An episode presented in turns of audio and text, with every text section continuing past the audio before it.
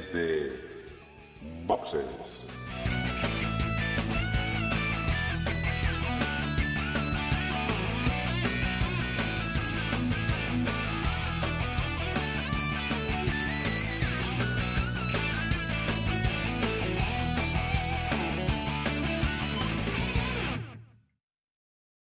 Muy buenas y bienvenidos a Entre Boxes, el podcast de Fórmula 1 que entre final de temporada y comienzo de temporada nos va a mantener al tanto de todo lo que está sucediendo en este deporte. Y es verdad, digo todo lo que está sucediendo porque no son pocas cosas eh, las que suceden. eh, y si sois amantes de la Fórmula 1 como somos nosotros, estaréis a lo mejor un poco perdidos. Y yo creo que todos aquí en Entre Boxes estamos un pelín perdidos. Bueno, todos no. Y eso me sirve para presentar a- al primero de- del- del equipo. Emanuel, el hombre noticia. Hola Gerardo, hola a todos. Bueno, tú nos, tra- nos, nos has traído todo un, un compendio de Enciclopedia Fórmula 1 2010 que vamos a poder repasar eh, y creo que está prácticamente todo, ¿verdad? Sí, Así me gusta, con respuestas cortas y concisas. Aparte de Manuel está Osvaldo, hola, ¿qué tal a todos? Dani, Hola, muy buenas a todos. Jorge Hola, buenas noches. y Agustín. Hola, buenas noches. Vale, pues entonces, antes de comenzar a hablar de Fórmula 1, vamos a hacer una pequeña pausa y empezamos.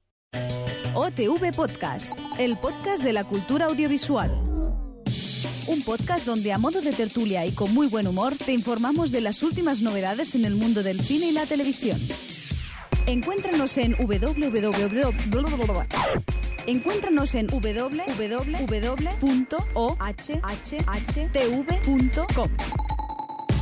O Televisión Podcast, el podcast de la cultura audiovisual. Y comenzamos con algo que a lo mejor eh, se nos ha dado por llamar el baile de los pilotos. Porque eh, como si fuera aquel juego que yo creo que todos de pequeño hemos jugado, que era el, juego de la sillita, eh, hay más pilotos que, monoplazas y está siendo un auténtico eh, culebrón, de alguna forma, saber quién va a ocupar cada puesto y, y de alguna forma, bueno, de alguna forma me recuerda a aquellas escenas que veíamos en, en algunas películas o en algunas novelas, en las que los jovencitos en edad de merecer y las jovencitas, pues paseaban todos en la plaza del pueblo haciéndose sonrisas. Y aquí pasa lo mismo con los jefes de escuderías y los pilotos que todavía no han confirmado su, su presencia en la temporada del 2010. Están haciendo esos eh, risitas, eh, comentarios, dejando pañuelos en el suelo. eh, y la verdad es que, bueno, habrá que ver eh, cómo termina esto. Am, Podríamos empezar, eh, bueno, con los que sí están ya confirmados o, co- o que empezamos con los que todavía se manejan. Las de, bueno, ¿cómo queréis que empecemos? ¿O quién quiere comenzar a hablar? Bueno, yo creo que podemos hacer un pequeño repaso de lo que eh, ya es oficial, ya se ha confirmado y luego podemos pues poner al día lo que nos falta, los rumores y, y todo lo demás, ¿no? Me parece a mí que sería lo más idóneo. Sí, de alguna forma además creo que en el, en el primer Entre Boxes que pudimos grabar eh, allí en aquel encuentro fantástico, pues eh, sí que pusimos en aquel momento lo que ya teníamos confirmado, pero es verdad que desde entonces ha habido cambios. Eh, Ferrari pues está todo listo, ah, con Fernando y con, y con Felipe Massa. En, en Williams está todo listo, con Nico... No, con... ¿Cómo se llama? Nick... Hel- Hel- Hel- ¿Alguien me ayuda? Helderberg? Nico, Hel- Nico Hülkenberg. Huckelberg. Y con el eterno, el sempiterno eh, Rubens Barrichello. No sé si ya dimos la noticia, o lo que ha sido, yo creo que una de las grandes noticias, que ha sido ah, el fichaje de Jenson Button por McLaren. ¿La dimos? ¿Lo recordáis? No Sí. lo sé. Que bueno, junto Sí, con sí, sí. junto con eh, Lewis Hamilton, pues eh, va a estar ahí dando guerra. Un nuevo compañero para Lewis Hamilton, un compañero que como con como como bueno, como era Alonso, no tiene un perfil bajo, no es un Heikki Kovalainen que se vaya a callar las cosas. eh, es además el vigente campeón del mundo. Y yo creo que ahí la, la convivencia puede ser eh, un poco desastrosa. ¿O pensáis que todo se va, se va a guardar entre casa con política inglesa? Todo sale a la luz. Tarde o temprano. La verdad está ahí, ahí- ¿Cómo es? La verdad está ahí, ahí fuera, ¿no? Bien, eh, aparte de eso, eh, confirmados, por ejemplo, bueno, tenemos yo creo que de las, de las ausencias más eh, mm, sonadas, y además teniendo en cuenta eh, que, que no lo comentamos la otra vez, a lo mejor alguien quiere hacer algún comentario porque finalmente se ha confirmado que eh, Kimi Raikkonen no va a estar presente en la próxima temporada de Fórmula 1. Eh, ha fichado por el equipo junior de, Citroën y va a correr el año que viene todas menos una de las pruebas del, del Campeonato Mundial de Rallys. Am, lógico, eh, loco, solo se le ocurriera a Raikkonen, tiene todo el, sonido, bueno, toda la razón del mundo. ¿Qué, opináis? Mm, Yo creo que lo de solo se le ha ocurrido a él, eh, ni mucho menos, porque no es la primera escapada que ha hecho un piloto de Fórmula 1 al Mundial de Rallys. Eh, lo que sí, claro, es un deporte mm, bastante distinto, porque pasamos de llevar un coche de, de circuito en un entorno controlado, como es un circuito en la cual pues eh, la seguridad está a la orden del día, eh, es eh, cada 3 kilómetros, cada 4 o cada 5 kilómetros vuelves a repetir lo mismo una y otra vez. Y bueno, mm, supongo que lo que buscará Kimi pues es la emoción de un rally que eh, si bien algún kilómetro se vuelve a repetir alguna zona eh, hay, hay pasadas que se hacen dos o tres veces, pues sí que es una diferencia abismal, mm, no en cuanto a velocidad o, o esa sensación de empuje, sino el hecho de que van corriendo pues por, por bosques, eh, con nieve, con hielo, con barro, asfalto, y es algo que, bueno, esta temporada ya se ha visto que, que le ha llamado la atención a varios pilotos. Eh, Kubica quiso, quiso correr también algún rally, de hecho lo, lo ha hecho. Eh, Valentino Rossi eh, también ha participado como amateur en rallies. O sea, es una eh, un destino para bastantes pilotos y de varias eh, varias disciplinas, o sea, incluidas las motos, eh, trial, eh,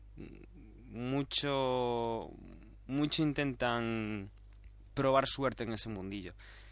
¿Una locura? Pues no lo sé. La situación se la ha puesto como para probar un cambio. Se ha encontrado con Alonso en su asiento de, del Ferrari. Él le echa la culpa un poco a, que el Santander pues se haya metido como patrocinador de Ferrari. Y oye, si no puedes correr en Fórmula 1, pues mira, es otro mundo que a él le gustaba y ahí está corriendo con, con Citroën, que recordemos que es un equipo que ha estado ganando en los últimos años pues campeonatos del mundo de, de rallies. Sí, desde luego es el, es el equipo, bueno, el equipo más fuerte que hay en el Mundial de Rallys. Y a mí personalmente no me parece nada mal y, yo creo que tendría que ser algo más, más común que los pilotos pues se fueran moviendo de categorías, aceptaran diferentes retos eh, y tener una superestrella. Ya solo queda que Loeb, y que además se, se habló un poco al principio, eh, que Loeb tocara en Fórmula 1 y que nos demostraran eso, eh, qué, qué tal pilotos son en, en distintas categorías. Si os parece, continuamos un poquito con este repaso. Eh, tenemos escudería nueva. Si no voy mal, hace un, más, hace un mes no lo, no lo comentamos porque todavía se está. Bueno, eh, no sabíamos qué iba a pasar con Virgin. Eh, perdón, con. eh, uy. eh, con Brown GP, no sabía. Y al final tenemos una categoría. Bueno, una, una escudería nueva que es Mercedes GP. Con un piloto confirmado que es Nico Rosberg. Y con un segundo puesto en el que están. Bueno, se habla de bastantes nombres, ¿verdad? Pues para, para ese asiento de Mercedes, para ese asiento de Mercedes se habla de muy pocos nombres, porque las últimas semanas eh, no se habla más que de, de Michael Schumacher.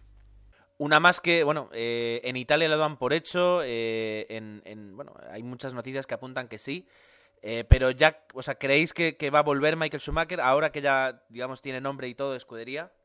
Yo la anterior vez decía que, que no, que no creía que iba a volver. Pero, pero la verdad es que los rumores son lo suficientemente insistentes como para que pensar que puede ser. Mm, Desde luego, no sé si será o no, pero, pero estaría muy bien, muy bien tener a otro campeón del mundo, además, siete veces campeón del mundo, disputando yo creo que uno de los, de los campeonatos más entretenidos que vamos a vivir de los últimos años. Pero ¿y, y no les parece a ustedes que eso es un poco riesgoso? Digo, después de la tan dilatada carrera que ha tenido Schumacher, volver en una escudería que, bueno, es una escudería nueva en realidad, sabemos que es Brown renombrada, pero pero no sé, tanto tiempo retirado, se ha retirado en el en lo más alto de su carrera, volver y si las cosas no le salen bien, llegar otra vez, estar de último, no sé. Me parece que es un es una apuesta muy arriesgada en lo personal para para Schumacher, pienso yo. Para la Fórmula 1 obviamente es un filón de marketing impagable para, para el espectáculo probablemente va a ser lo mejor que pueda pasar luego de, de estos últimos años, ¿no? Donde ha habido tanta crítica y, y, y con todos estos rollos de la FIA y bla, bla, bla. Entonces, bueno, como, como filón de marketing sin duda sería fantástico, pero yo, yo voy más a lo personal de, de Schumacher como campeón, como persona, como piloto. Es un riesgo quizás bastante grande y que bueno, a ver que a mí no me, en realidad no me gustaría verlo después de tanto tiempo tirado en los últimos puestos de la parrilla, la verdad. Pues yo estoy, bueno, opino justo lo contrario que tú, Osvaldo, en el sentido de que si hay un piloto, eh, tú dices que, que, que, es una apuesta arriesgada. Efectivamente es una apuesta arriesgada.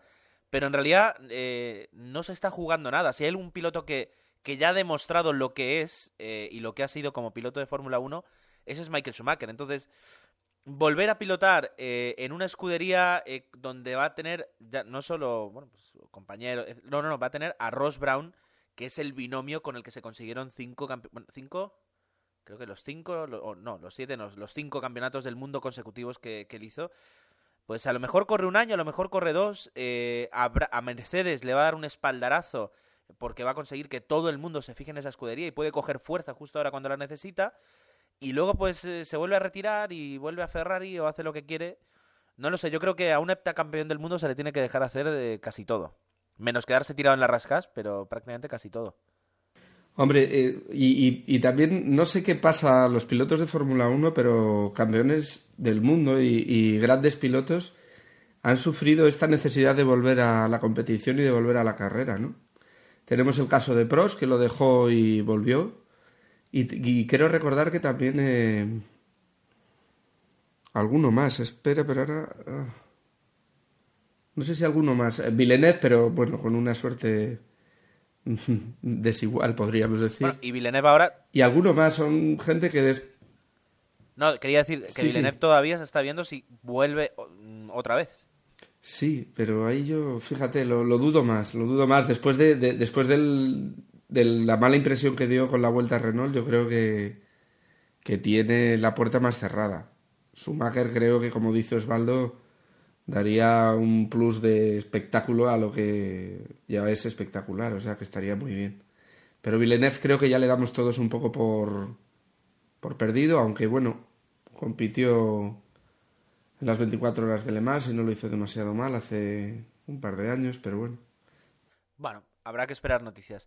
Vamos avanzando y aquí, en lugar de eh, confirmar un nuevo piloto o dar un nuevo nombre eh, como positivo, lo damos en negativo. Eh, y es un poco extraño lo que ha ocurrido con Jaime Alguersuari. Eh, yo no sé si alguien quiere comentarlo así de forma breve, porque estando prácticamente confirmado y diciendo a su agente que estaba el contrato firmado, ahora parece que no.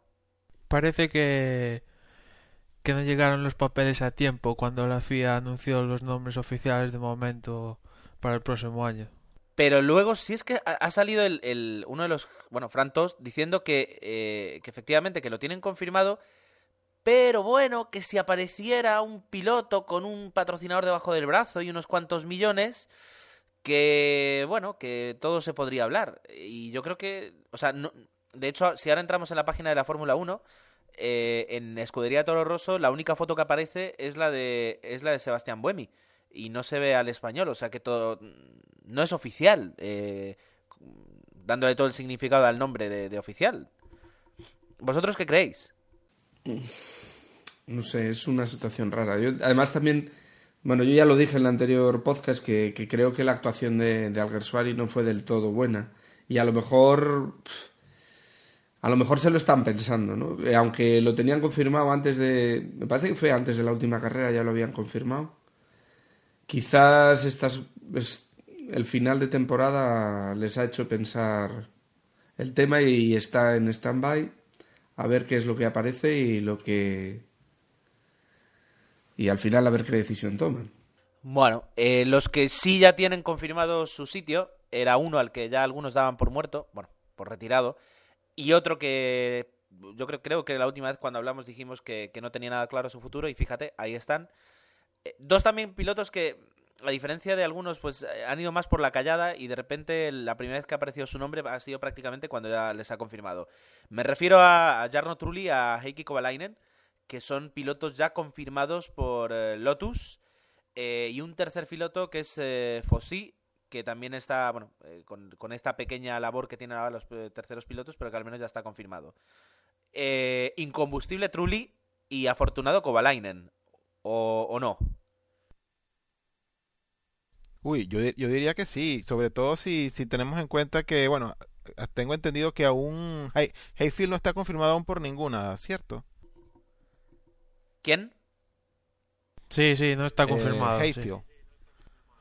Pues imagínate tú, yo creo que Hayfield es mucho mejor piloto que Kovalainen y, y pensar que, que Hayfield aún no tiene, no tiene puesto para el año que viene y pues sí, se hace increíble realmente esto. Me alegro por otra parte por Trulli y por Glock también, que más adelante comentará Gerardo que también Glock tiene, tiene puesto asegurado Exacto. este año. Así que por ellos dos, la verdad me alegro. Me das el pie, me das el pie, eh, Osvaldo, para decir que eh, Manor GP, y ahora, ahora alguien me tendría que corregir, Manor GP, Querrás decir Virgin Racing, ¿no? Virgin Racing. así ha salido, no ha salido la primera, pero ha quedado muy bien. Efectivamente, eh, si queríamos que la Fórmula 1 sea, sea espectáculo, eh, tener una escudería que se llama Virgin Racing creo que va a contribuir, porque otra cosa no, pero Richard Branson si algo sabe dar es espectáculo. Y ya ha confirmado a dos pilotos, eh, Timo Glock, que también después de lo de Toyota pues estaba un poco como en el limbo, y a una promesa a la cual Renault no le quiso dar una oportunidad este año cuando, cuando sacó a... ¿Cómo se llamaba aquel piloto? El... el- ¿Cómo se llama el compañero de Fernando? Da igual. Pues eh, le ha dado una oportunidad a Luca Di Grassi Gros- para conducir, Grosjean, eh, Grosjean. eh, eh, a eso, a Román Grosjean. Pues eh, ha confirmado a Luca Di Grassi, a Timo Glock y como tercer piloto, pues eh, estarán ahí peleando entre Álvaro, Álvaro Parente y Luis eh, Razzia. Eh, más adelante comenzaremos, bueno, hablaremos un poquito de, de Virgin Racing y de las novedades que ya está, está eh, trayendo, pero de momento, bueno, una pareja de pilotos que puede prometer. Lo que pasa es que hay que ver. Perdona. No, nada, que, que todos estos equipos, tanto Lotus, que suena muy bien, Virgin, como dices tú, que, que parece que con este nombre se, se reaviva, hay que verles luego a ver qué va a pasar y además con tanto equipo en la parrilla, ¿no? Y que piloto toma la responsabilidad de, mm, como quien dice, de tomar las decisiones sobre el coche. Son coches que están por hacer, que, que son nuevos y alguien los tiene que evolucionar, por decirlo así. El novato, el Di Grassi, no creo que sea, así que tendrá que caerle todo encima a Glock. Un Glock que además, por ejemplo, en Toyota, eh, o sea, quiero decir, el, el- el primer piloto de Toyota siendo Jarno Trulli, pues no, sé hasta qué punto eh, Glock eh, tiene un, un peso, en, en- en- ha tenido un peso en Toyota a la hora de desarrollar los coches, teniendo en cuenta además que unos coches que cuyo desarrollo no, no lo hemos visto nada claro y que se han comportado de forma bastante irregular, así que bueno, eh, habrá que habrá que ver qué es lo que ocurre con, con Virgin Racing, que ahora mismo todo el mundo mira a ella porque es a lo mejor la que más espectáculo en el sentido de, show business puede dar, pero competitivamente pues no sabemos en qué situación se, se encuentra. Eh, pero bueno, habrá que ver.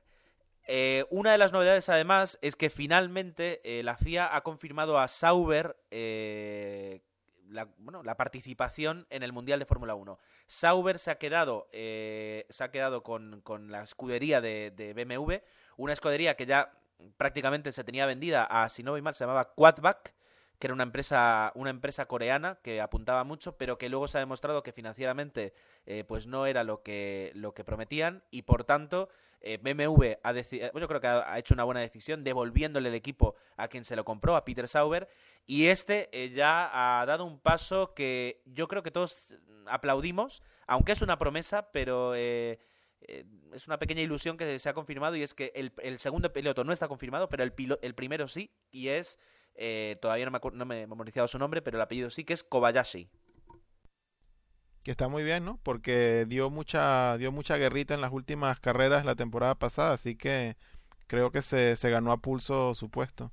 Ahora, ¿no les parecería a ustedes que Sauber debería darle eh, ese segundo puesto a, a Hayfield, volviendo a lo que comentábamos un poco antes? Sí, claramente sí. Además, Sauber ya ha tenido relación con él y, sí. Y si no es él, debería de ser alguien. Yo creo que, que echaríamos mucho en falta a, a Hayfield en la parrilla. Y además que de alguna forma Hayfield es el... O sea, qué mejor sitio para Hayfield que en, en, esa nueva escudería que es la antigua y que de alguna forma le daría un poquito de continuidad ¿no? a, a la buena labor de BMW.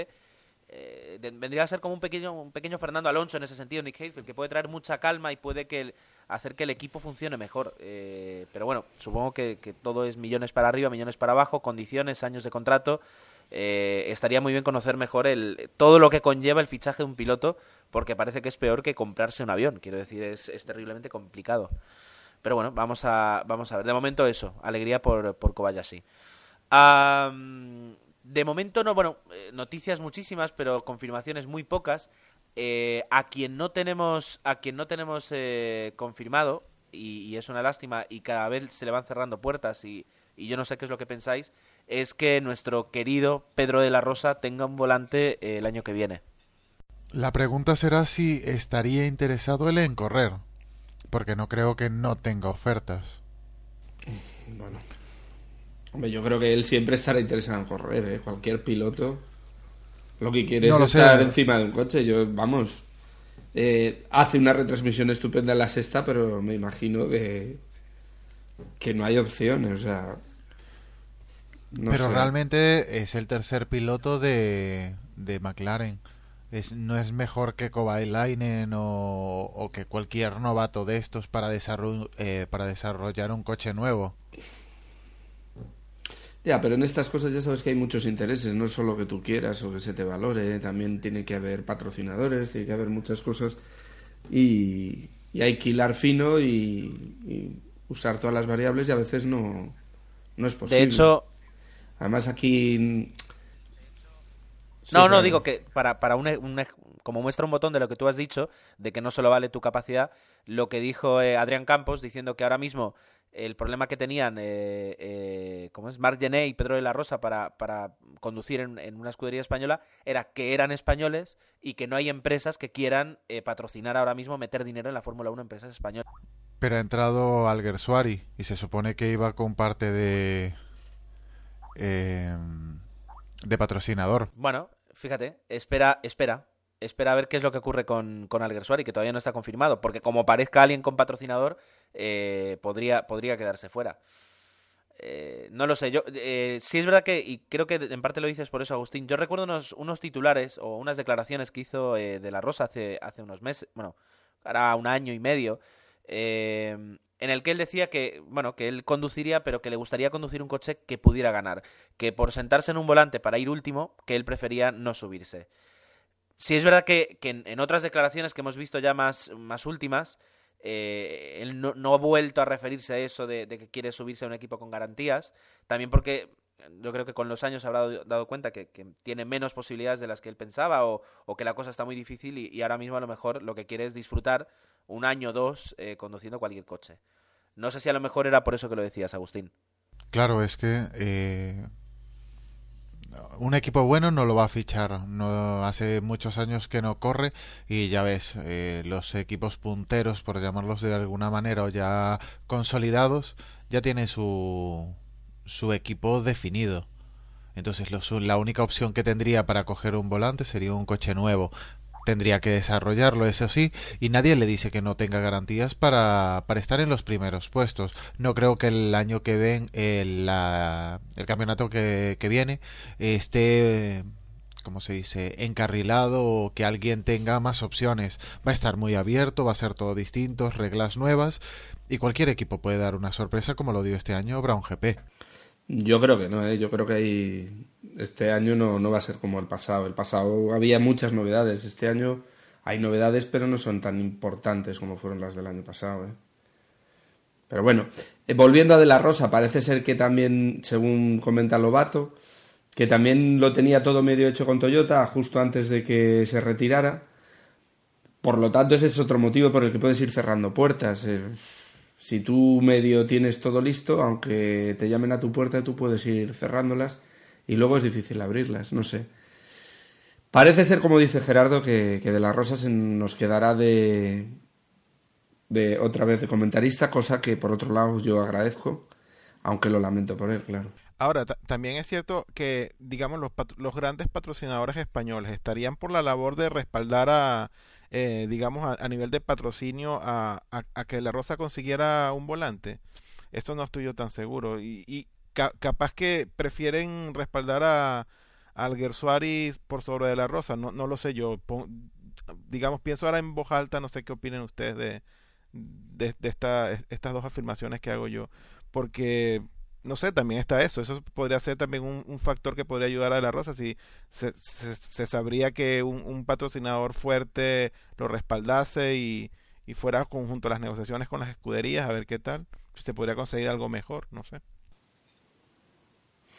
Hombre, los patrocinadores gordos serían Telefónica y Repsol, son los dos más potentes con el Banco de Santander. Y el Banco de Santander ya mantiene, mantiene su, su patrocinio en McLaren y lo va a meter en Ferrari. No, pero que te quiero decir que los otros, los otros patrocinios sería ir en contra de no solo de, del Santander, sino iría en contra de Fernando Alonso, que tiene mucho más seguimiento que el que pueda tener cualquiera de los demás pilotos españoles. Y yo creo que ahí tú sí que aciertas, porque aunque Telefónica, por ejemplo, sea, sí en un momento se metió, en la época de Yené con Minardi, no creo que actualmente apostara por, por estar en un segundo equipo, claramente. Entonces, no sé. No, pero lo de eh, un patrocinador que apoya De La Rosa, no creo que se pueda considerar que va en contra de, mm, como quien dice, de, de Alonso. Entonces, lo mismo, eh, habla, trasladando esa hipótesis al fútbol, nadie patrocinaría al Madrid o al Barça porque sería echarse a la afición contraria en contra. Más bien creo que apoyar a otro piloto, de apoyar a algún piloto español, yo creo que tendría que ser de La Rosa, más que nada porque es una cara mm, conocida, es eh, muy cercana, más que nada porque todo el mundo que sigue una carrera de Fórmula 1 lo conoce, tiene trato y les, eh, les simpatiza, entonces tendría bastante atractivo para un patrocinador. Y es una imagen de, de cuando los anuncios está siempre él. Hombre, yo, y, a lo mejor por cerrar un poquito y, movernos hacia adelante, lo único que diría, eso de, quién, quién es el más importante, o sea, si es mejor de la Rosa o el Besuari, pues depende. Yo ahora estaba pensando, venga, una gran empresa española, Inditex, eh, pues a lo mejor a Inditex, por el público que tiene, que a lo mejor es un público joven, tipo pues, de, algunas de sus tiendas, le conviene más al Gersuari que no de la Rosa. Si me dices un banco, pues un banco seguramente, como, como ya pasó con, con el Santander, pues eh, podría, podría, bueno, podría meter dinero en, de la Rosa. Eh, depende de las empresas. Yo creo que, cada empresa tiene su target de público y hay pilotos que atraen más o menos. Pero bueno, eh, resumiendo, ojalá, ojalá no escuchemos a De La Rosa y, eso sea porque, porque podamos alegrarnos con, con, su, con su pilotaje. queda por, bueno, poquito por comentar. Eh, yo creo que la más la, escudería que más en vilo nos tiene, la que a lo mejor bueno pues eh, habrá que ver si está lista para el, gran bueno, para el primer Gran Premio es USF One, o sea la, americana por decirlo con una forma Ah, se habló de que ya estaba todo listo y, creo que la última vez dijimos que Pechito López ya estaba confirmado. Ahora resulta que, no está del todo confirmado, que no ha firmado el contrato, pero se supone que sí iba, que iba a estar. Ah, esto yo creo que hasta, hasta que no arranque la primera carrera y no veamos la primera montonera de coches, eh, no vamos a poder saber si alguien está confirmado o no. Pero bueno, eh, es todavía la que mantiene sus dos yo creo que la única escudería que tiene a sus dos eh, pilotos sin confirmar y, bueno, eh, han dicho que como para muy tarde, para enero, eh, la cosa tiene que estar lista porque dentro de poco empezarán a hacer pruebas y necesitan ahí ya pilotos que, que, bueno, que, piloten el, monoplaza. Ah, vamos a hacer, si queréis, una pequeña pausa y, una vez cerrado ya el baile de pilotos, Ah, bueno, pues eh, no será por noticias. Tenemos bastantes noticias que tenemos que, comentar de una forma rápida.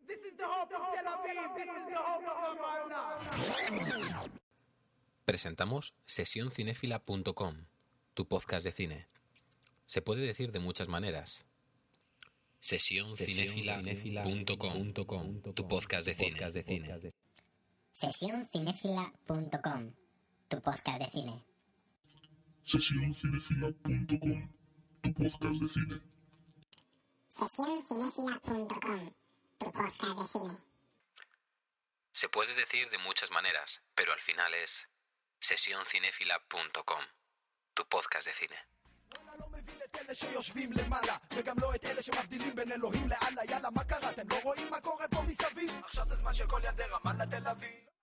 Bueno, y hablando de culebrones, otro culebrón que ya se ha cerrado, eh, y es que Inglaterra va a seguir teniendo su gran premio. Eh, parece mentira, pero eh, yo creo que es innegable que, Inglaterra pierda un gran premio de Fórmula 1. Y finalmente Donington, que tenía todas las de ganar, eh, se ha ido retrasando, se ha ido retrasando. Y finalmente será eh, Silverstone la que tenga, la que tenga bueno, el, privilegio de, de seguir con la Fórmula 1. Se firman contratos que son por, por 10 años, por 5 años, por 11 años, y que yo creo que mm, valen menos que, que, bueno, es papel mojado, porque eh, mañana Eccleston se levanta, se levanta con dolor de cabeza y le dice a Silverstone que tiene que pagar más o que han cambiado algo, así que por lo pronto sabemos que para el calendario de 2010 sí va a estar Silverstone, y yo creo que es una buena noticia. No sé si alguien tiene algo que comentar. Sí, que que una de las condiciones que le ponía Eccleston era que hiciera unas cuantas reformas y presentaron el proyecto de las reformas y van a ser cambios bastante drásticos en la fisonomía del circuito. Va a pasar a ser un circuito con bastantes rectas y que eso va a favorecer los adelantamientos escasos en el circuito y que van a intentar tenerlo para 2010 pero no está seguro y por eso van a mantener el, el trazado tal como está. No vaya a ser que les pide que les pille a contratiempo esto.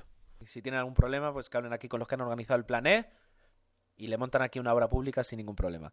Ah, el Gran Premio de Corea eh, está en peligro, eh, dado a bueno, pues eh, un problema secundario, pero que al final muchas veces tiene mucho que decir, que son las plazas hoteleras.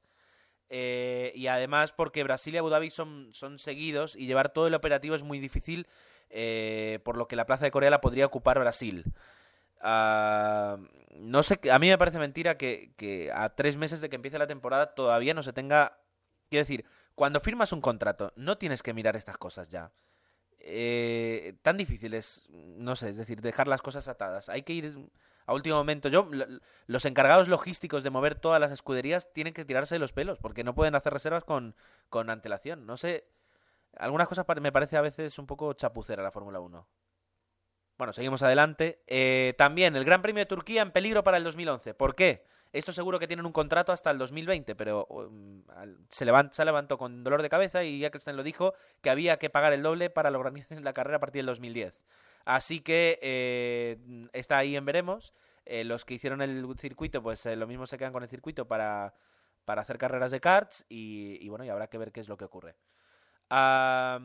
Se han modificado ligeramente el, el calendario que ya estaba aprobado. Nuevamente aquí lo definitivo, no hay nada definitivo en la Fórmula 1. Y Abu Dhabi será el último gran premio. ah, con lo que yo creo que, no lo sé, a mí será que, que me ha pillado la Fórmula 1 tardía, pero lo de terminar en Brasil me gustaba más que lo de Abu Dhabi. No sé si, si soy un romántico o, o simplemente idiota. ¿Que, ¿Alguien tiene algo que comentar en esto? Sí. Mitad y mitad. Muchas gracias. Aunque, aunque quizás el, el circuito de Abu Dhabi nos dará, nos dará mucha, mucho espectáculo, ¿eh? Sobre todo esa salida de pits, yo creo que acabarán cambiándola porque o, poniendo limitador hasta final de, de del túnel o algo. Pero yo creo que, que también es, es espectacular, ¿eh? No, espectacular desde luego lo es. Eh, vamos a ver. Todavía tenemos la duda, me comentan por aquí si es Abu Dhabi o Abu Dhabi. Eh, eso mm, se lo podemos preguntar a los, a los eh, vecinos de Dubai que, que sueñan con a- que Abu Dhabi le saque, le saque los problemas económicos. Pero eso sería para otro podcast. Vale, eh, interesante. Los equipos de Fórmula 1 tendrán voz en la elección de los jueces en las audiencias de apelación, según ha informado la FIA en un comunicado. ¿Servirá para que mm, l- las apelaciones, o sea, las decisiones de los jueces tengan algún sentido o seguirán haciendo esas cosas que tanto nos gustaría que ocurrieran en la vida eh, cuando alguien te pone una multa o algo que es eh, te declaro culpable y te, te impongo esta multa, pero no la vas a tener que pagar si en, el próximo año no haces lo mismo. Porque últimamente para que sancionen a un equipo de Fórmula 1, me encanta porque los titulares siempre son Renault podría quedar fuera de la competición. eh, a McLaren le podrían quitar todos los puntos y dejar de competir por espionaje. Y luego al final no pasa nada. Así que yo no sé si hace falta mucho, mucha mano en los jueces de, apelación. Bueno, en, la en el tribunal de apelación. Ah, ¿Comentarios sobre esto? ¿Alguno? Hombre, yo, yo cuando leo tendrán voz, eh, es como no decir nada, ¿eh? porque si tienen voz pero no voto, mm, puede no servir para nada. Hombre, No sé yo muy bien yo ya te digo para qué es lo que van a hacer. No, este, este me gusta, este no me gusta, vale. ¿Y? yo te digo para qué va a servir. La foto va a ser preciosa. Para la foto va a ser muy bonito. Eso sí. Luego ya veremos. Continuamos. Eh, Sauber, la última escudería en entrar y yo creo que con yo estoy muy contento de que seas Peter Sauber y no y un grupo de inversión capital los que los que se hayan quedado con, con BMW porque me da la sensación que a lo mejor esta temporada es un poquito de transición pero que en un par de años podemos intentar podemos ver a los a los Sauber pues competir por victorias y por lo que quieran eh, recuerdo la época de Sauber BMW y eran, eran coches muy potentes, o sea, muy capaces. Bueno, ocupará la plaza de Toyota, eh, eso sí, con motores Ferrari. Eh, sin embargo, Toyota se ha visto obligada a vender la escudería para no ser demandada por la FIA. Es de risa. O sea, el año pasado Honda vendió por una libra eh, la escudería Brown. Este año Toyota ya no la puede hacer. ¿Alguien me lo puede explicar? Tratándose Como decías FIA, antes, los no. Firmaron un contrato y se fueron, pues tuvieron ahora tienen que apechugar con lo que firmaron. Bueno, puede ser que sea eso. Pero desde luego, eh, cada vez que sucede algo en, la Fórmula 1, se, se, se trata de forma diferente. No puedes tener aquí lo que es jurisprudencia, yo creo que es muy muy eh, bajo, o sea, muy, muy ausente. Ah, otra noticia, venga, rápidamente. Eh, esta yo creo que es positiva, vosotros decídmelo. Eh, Renault ha vendido más del 50% del equipo de Fórmula 1 a Jenny Capital o Geni Capital. Aquí no tengo. ¿Hay algún lu- luxemburgués para decir cómo se pronuncia esto? No. Eh, vale. que es una, una empresa, una sociedad luxemburguesa especial en nuevas tecnologías, gestión de imagen y deporte automovilístico. Y aparte, eh, eh, se ha confirmado que Red Bull, que tan buen resultado tuvo el, año pasado, seguirá corriendo con motores Renault. Aquí sí creo que nos podemos hacer una mínima parada para que comentemos a más noticias. ¿Qué os parece? Bueno, pues lo comento yo mismo. Habrá que esperar a ver qué es lo que hace Renault este año. Yo creo que eh, por una bueno, Kubica todavía está pensando qué, es lo que ha hecho y, bueno, habrá que ver el resultado de los motores Red Bull y del nuevo coche de Renault, esta vez ya sin, sin esperar a que Fernando lo mejore o no. Ah, rápidamente comentamos lo que queda. Por una parte, Martin Whitmars ha sido elegido nuevo presidente de la FOTA, después de que Luca Cordero de Montezemolo pues abandonaron el cargo. Eh, yo creo que había un poquito de desgaste ahí. Y bueno, pues eh, en las manos de McLaren habrá que ver qué tal se lleva con, con la FIA y con, y con Eccleston. Eh, aparte, bueno, hablando justo de la FIA, eh, ha habido comentarios, pero más por parte, yo creo, políticos que no deportivos, a lo mejor, de que Valencia podría presentar eh, todos los monoplazas de la Fórmula 1 en esta nueva fórmula que inventaron el año pasado para de alguna forma ahorrarse dinero. Ah, pero bueno, todavía no hay nada confirmado, puesto que, bueno, pues ahí está eh, otras otras eh, escuderías y otros intereses que podrían llevar al, al traste esta idea. Desde luego, todo lo que se puede hacer en España sobre Fórmula 1, yo creo que mejor. Y en cualquier caso, eh, esa idea me parece súper acertada. Empezar eh, un precampeonato con una gran presentación de todas las marcas y no con cuentagotas como hacían en anteriores ocasiones, yo creo que puede ser, por lo menos comienza el espectáculo. Muy, muy entretenido. Yo creo que es un término medio entre lo que hicieron, lo que hacían antes, que cada, cada escudería, vamos, montaba una, una fiesta increíble, y el, el- el- el- la chapuza del año pasado de que prácticamente, vamos, entregaban fotocopias en blanco y negro del coche nuevo a la prensa y cerraban un- una ventanilla. O sea, puede ser una buena idea. Veremos. No, llevando coches o maquetas o, o vídeos o tal y una presentación así un poco espectacular puede ser un buen inicio de temporada. y poquito más. Bueno, eh, continuamos rápidamente. Eh, novedad, el coche de Virgin Racing va a ser el primero que no va a pasar por el túnel de viento, al menos eh, si todo sale bien. Va a utilizar, bueno, va a ser construido en base a las, a las pruebas que hagan tan solo en un CFD, que es un- una simulación computerizada de fluidos. Y bueno, yo creo que es el futuro eh, y habrá que ver qué tal le sale la apuesta, porque como, como le salga mal, pues pueden llevar un lastre el resto de la temporada que, en un túnel de viento no lo solucionas así como así. Parece que eh, si sabes conducir rápido te invitan a que vayas a ver las eh, fábricas de Lotus F1 y de, y de USF1, que ya que pues yo creo que han sido unos cuantos pilotos aspirantes a pilotos de Fórmula 1 que han pasado por, por las fábricas y no sé si ya tienen montado ahí un, un test turístico, si lo piensan abrir de cara al año que viene o qué. Que esto lo he dicho de broma, pero no es, bueno, y Dani estuvo en la, en la, en la fábrica de Ferrari, pero si esto lo hicieran todas las escuderías, ganarían mucho dinero eh, si nos dejaran ver eh, dónde trabajan los, los ingenieros de, de Corrijo, 1. Digo yo, Corrijo. me eh, ya me gustaría a mí haber estado en la fábrica de Ferrari. Lo más cerca que estuve de la fábrica de Ferrari es de la puerta de la fábrica de Ferrari. Lo único que te dejan visitar en, en Maranello pues el, Museo Enzo Ferrari que está del otro lado de la carretera de la, de la fábrica. Pero bueno, eh, eh, ves la zona, ves todo el complejo que tienen, pero para adentro, de puertas para adentro, creo que no, no se permite la entrada a visitantes. Yo por lo menos no, no vi ninguna opción de, de entrar. Bueno, interesante. Aún así, es decir, eh, se haría mucho dinero con, con este tipo de iniciativas. Vale, eh, rápidamente, Ferrari pues se ha dado cuenta que lo de tener a Luca Badoer pues 10 años para luego utilizarlo pues no funciona y ha creado la Ferrari Driver Academy eh, y el primer fichaje ha sido Jules Bianchi eh, que, está, eh, que va a estar en el equipo ART de GP2 y que la intención es que el equipo no solo ayude a la actividad deportiva sino también en el desarrollo personal y profesional que esto es de nota de prensa fantástico, este tipo de frases que se ponen. Eh, pero bueno, eh, al menos ya tienen algo que Ferrari tenía que haber tenido hace muchos años, que es una cantera y que es eh, impregnar de espíritu de Ferrari a más y más pilotos. Que haya todavía más pilotos que sueñen con, entrar en la Fórmula 1. Ah, y en la última noticia, y ahí vamos a entrar ahora, después de hacer una mini pausa, va a ser cambios importantes en el reglamento y eh, yo creo que hay bastante que discutir, tenemos poco tiempo, pero vamos a intentar darle un, buen repaso. Así que, eh, momentito de pausa y continuamos. Pues como comentaba Gerardo eh, antes de esta pausa, hay varios cambios de, reglamento y algunos ya los conocíamos, como puede ser el tema del repostaje, que no se podrá realizar ningún, ninguna parada durante el Gran Premio para echar gasolina.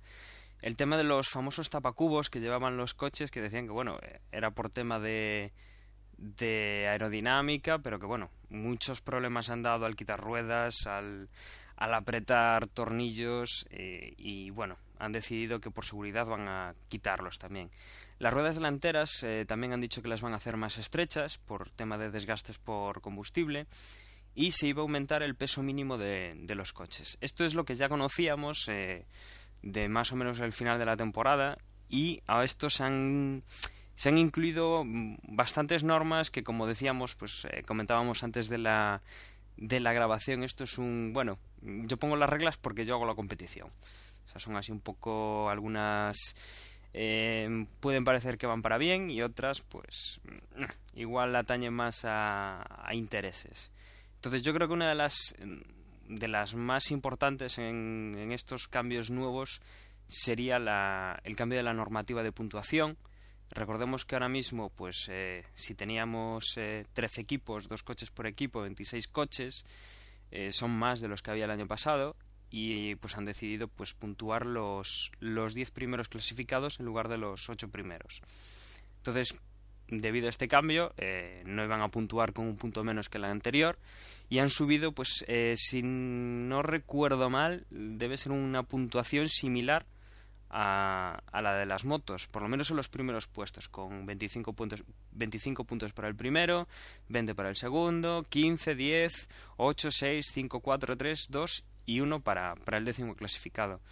Eh, ya hay quien se ha, se ha apresurado a hacer eh, cálculos y cábalas y le restaba un título mundial a, a Michael Schumacher de haberse corrido con, esta puntuación. Yo, yo no sé qué opináis vosotros, pero a mí desde luego como que, me atrae mucho y que creo que, que prima mucho lo que serían los tres primeros puestos, que da muchísima puntuación y es muy buena solución y no la tontería, hablando claro, de, de- del campeonato por medallas como se propuso el año anterior. Esto sí que realmente favorece al que gana y, me parece mucho más acertado y creo que está muy bien. Yo rápidamente, eh, eso, justo has dicho lo que iba a decir. Tanta tontería el año pasado, tanta polémica con el tema de las medallas, de que no, de que sí, de que tal, y de repente sacan una buena idea, alguien, alguien se ha quejado, nada, todo el mundo, ah, sí, vale, vale, perfecto. A veces si las cosas se hacen bien, nada más, no quería, esa era mi, opinión. Bueno, luego eh, también se producen una serie de cambios en el tema más bien de la puesta a punto del coche. El monocasco, el bloque en el que se va montando alrededor todo el coche, pues eh, se homologará una vez nada más, a no ser que haya pues algún tema de, de seguridad, ¿no? Eh, luego también, por ejemplo, hay cambios en, en las jornadas eh, de pruebas aerodinámicas en, en recta, que suelen, suelen ser esas pruebas que hacen en, en aeródromos, en pequeños aeropuertos, y que se podrán sustituir por túnel por un túnel de viento, pero bueno, dentro de unas limitaciones de duraciones máximas de cuatro horas y que todas la, o sea, toda esa prueba en general tendrá que hacerse dentro de un periodo de 24 horas. También, por ejemplo, mm, van a van a tener que, repartir eh, de forma eh, igual las, zonas de boxes para que ningún equipo pues tenga menos espacio que, los demás y también cambian el sistema de los elevadores de los coches que tendrán que levantarse a mano. Eh, dice, nos lo apunta aquí nuestro compañero Manuel en, en el guion. Eh, no sé yo qué tal se levantarán estos coches a mano y sobre todo habiendo un, un cambio de, de peso, ¿no? No, hombre, pero eso se levanta. La diferencia, la diferencia es el, el que levantan como una especie de palanca, que lo que hacen es que eh, levantan lo que sería a mano, y luego hay otros que sin embargo tienen un sistema hidráulico. Y lo que prohíben es ese sistema hidráulico. ¿Alguien sabe por qué? Pero, pero los levantan igual de bien, ¿eh? Pues probablemente porque habrá habido algún fallo en ese sistema y, y el, el mecánico es infalible. Eh, la palanca no falla. Y el hidráulico puede dar fallos. Es como lo de la piruleta esta con las luces. Y todas estas cosas que, que hubo también. Bueno, hay también más, más cosas. Eh, con lo que ha habido de polémica, bueno, con que si los eh, pilotos novatos, pues que, que, llegan un poco verdes a la Fórmula 1, eh, en todos los pilotos, o sea, todos los equipos que tengan que utilizar un piloto novato o un piloto que lleve más de dos años sin correr en Fórmula 1, pues tendrán a disposición una jornada de test en, en un circuito que no albergue un gran premio, ¿no? Eh, esto, pues, para este año, pues habría sido de bastante utilidad, pues, por ejemplo, para para Ferrari, para equipos que han ido cambiando pilotos y que han tenido que hacer esas pruebas, pues eh, directamente un fin de semana de carrera, perdiendo pues la posibilidad de, de hacerlo sin, sin arriesgar puntos o sin arriesgar una, eh, una carrera de las pocas que, tienen en el año, ¿no?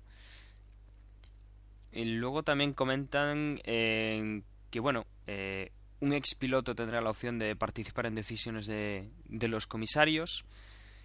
No sabremos, no sabemos eh, qué tal será esta medida. Yo por lo menos tengo, tengo dudas, ¿no? Porque si los mismos comisarios, dependiendo de una carrera o de otra, pues toman las decisiones o en caliente o esperan al final, eh, no sé, o sea, ya no tengo mucha fe en que vaya a mejorar pues el hecho de que haya un ex piloto y es lo que decíamos antes, si no se le si no se le hace caso a los que saben o, o si solo se les escucha pero no no se aplica lo que lo que dicen, pues no no sé cómo puede llegar a, a mejorar esto. Luego también eh, tema de los calentadores de de ruedas pues eh, se van a, a, limitar un poco eh, que solo se podrán utilizar para en la, en la superficie misma. O sea no podrá calentarse el, el núcleo de la de la rueda. Dani una sobre esto una hombre ahí, ahí yo creo que adelante perdona Jorge. Vale no que decía que ahí gracias a Dios que han echado un poquito para atrás porque en principio la idea era prohibir los calentadores. Y, y la verdad es que menos mal que, bueno, limitan lo del calentamiento de la rueda globalmente, que eso no sé cómo puede influir, pero salir con las ruedas en frío, con lo que pesa el coche, con sin haber repostajes, pues yo es que creo que, que menos mal que han echado para atrás. Suscribo el comentario de Jorge. Era justo lo que quería comentar. Bueno, pues eh, si seguimos comentando, bueno, eh, se eliminarán ocho monoplazas en lugar de cinco en las dos primeras clasificaciones. Algo lógico porque, bueno, pasamos a tener cuatro más que el año pasado. Eh, y claro, pues habrá que eh, quitar un poco de peso a, esa última clasificación, ¿no? Luego también tendríamos, vamos a ver qué más podemos tener de diferencias. Hay cambios en, en el safety car. Resulta que ahora cuando salga el coche de seguridad y esté en la pista, bueno, pues los pilotos tendrán un tiempo mínimo en el cual tendrán que realizar las vueltas para, para que realmente sí que vayan agrupados, ¿no? No hagan pues una fila demasiado larga o, vayan todos muy apretados. Tienen un tiempo y, y tienen que ir pues un poco eh, manejando las distancias con, con ese ese display que van a llevar con el con el volante. Lo que me pregunto ahí yo es si de verdad los pilotos controlan el tiempo que hacen normalmente en cada vuelta. Porque que tú le digas que tiene que hacer la vuelta en, en 1.24, yo no sé si los pilotos saben, eh, tienen esa noción, eh, porque normalmente esa información no la tienen, ¿verdad? Yo creo que sí. Eh, acuérdate cuando hubo el, el, gran premio aquel en el que fallaron los, eh, los cronos electrónicos de la, de la FIA, que iba Fernando Alonso diciendo su tiempo y preguntando a ver con los demás. O sea que algún piloto, por ejemplo Fernando, sí que debe controlar desde el coche pues los, los tiempos que está haciendo. Luego, a mí me da la sensación de que esto puede, puede dar a pillería de, de, de, la primera vuelta, de la vuelta de... Porque imaginaros que uno derrapa un poquito, el de delante, y dices, lo paso, y dices, ah, se salió. ¿Sabes?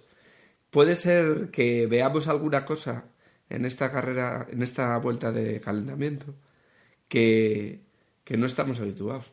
Yo sí que a lo mejor, no sé, a mí lo del safety car cada año lo están, no digo complicando, pero no saben muy bien qué hacer con los safety cars, y eso es, no lo sé. Es algo que, que me parece que tendrían que mirar un poco más en Estados Unidos, que lo llevan mucho, con mucho más control y, sería más, más interesantes. Pero bueno, eh, habrá que ver. Habrá que ver que, cómo sale este año esto. Como, de todas formas, el año que viene lo vuelven a cambiar, así que, bueno. Bueno, y nos quedan eh, dos cambios más así importantes, que sería que eh, durante una vuelta de formación, cualquier piloto que pierda su posición eh, será sancionado, bueno, sancionado, o sea, tendrá que salir, eh, por la razón que sea que lo haya perdido, tendrá que salir desde, desde la línea del pit lane, es decir, de último, y en caso de que un piloto pues tenga la mala suerte de tener que cambiar dos veces el motor en un gran premio, eh, será eh, sancionado con 10 posiciones en la, parri en la parrilla en la, en la carrera que, que bueno en la carrera que le pase esto y en la siguiente además. Es decir que perdería 10 en el, en el momento de cambiar y otras 10 en el siguiente gran premio. Sí cuidado con con esta norma porque más de uno de un equipo esta temporada, bueno, la anterior cambió incluso hasta tres veces el motor en un fin de semana, o sea que cuidado con esto porque si fallan los Renault, pues... Bueno, pues eh, hasta aquí el, el, recital de, el recital de nuevas normas eh, que Dani se ha hecho también en, en, en acumular de alguna forma y que, y que hemos podido escuchar. Y el tiempo no da para más. Eh, lamentablemente las obligaciones laborales de, de aquí, de, de alguno de los integrantes del podcast, obligan a que, a que cerremos. Aunque sí que yo creo que hemos podido resumir la actualidad, la Fórmula 1 hasta el día de hoy, eh, domingo 20, 20, sí, 20 de diciembre. Uh, y bueno, dentro, dentro de dos semanas lo mismo hay que cambiar de posiciones en el tablero o lo mismo ya tenemos todo confirmado. Eh, la gente de Entre Boxes nos quedaremos aquí eh, despiertos por la noche, vigilando cualquier noticia que salga para, para transmitirosla. Y bueno, prometemos que sin una fecha fija volveremos a estar con vosotros pues para, para daros más información e incluso lo mismo alguna, alguna que otra sorpresa.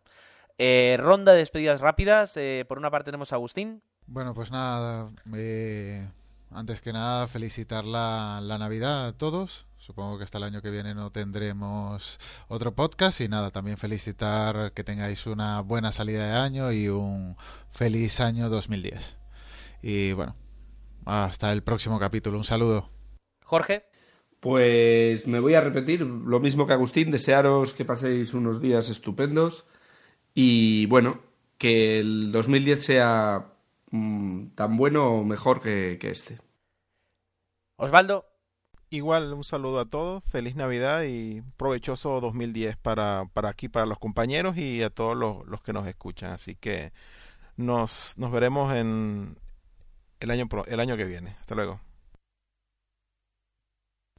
Bueno, pues también voy a repetir las, los deseos para estas Navidades para todos. Eh, pasad unas felices fiestas en familia y, y una muy buena entrada en el año 2010, eh, que seguramente en Fórmula 1 nos traerá mucho, mucho de lo que hablar. Un saludo a todos. Emanuel. Pues felices fiestas y un feliz año para todos y que quedan 83 días para que empiece la temporada 2010. Muy bien, y por último yo me despido eh, deseando que un señor vestido de rojo eh, traiga muchas alegrías al mundo de la Fórmula 1. No me refiero a Papá Noel, sino a Fernando Alonso. Así que hasta aquí queda y muchísimas gracias por habernos escuchado. Eh, desde boxespodcast.com, desde boxespodcast.gmail.com eh, y nuestro usuario de Twitter desde, boxespod- desde boxes. Hasta la próxima.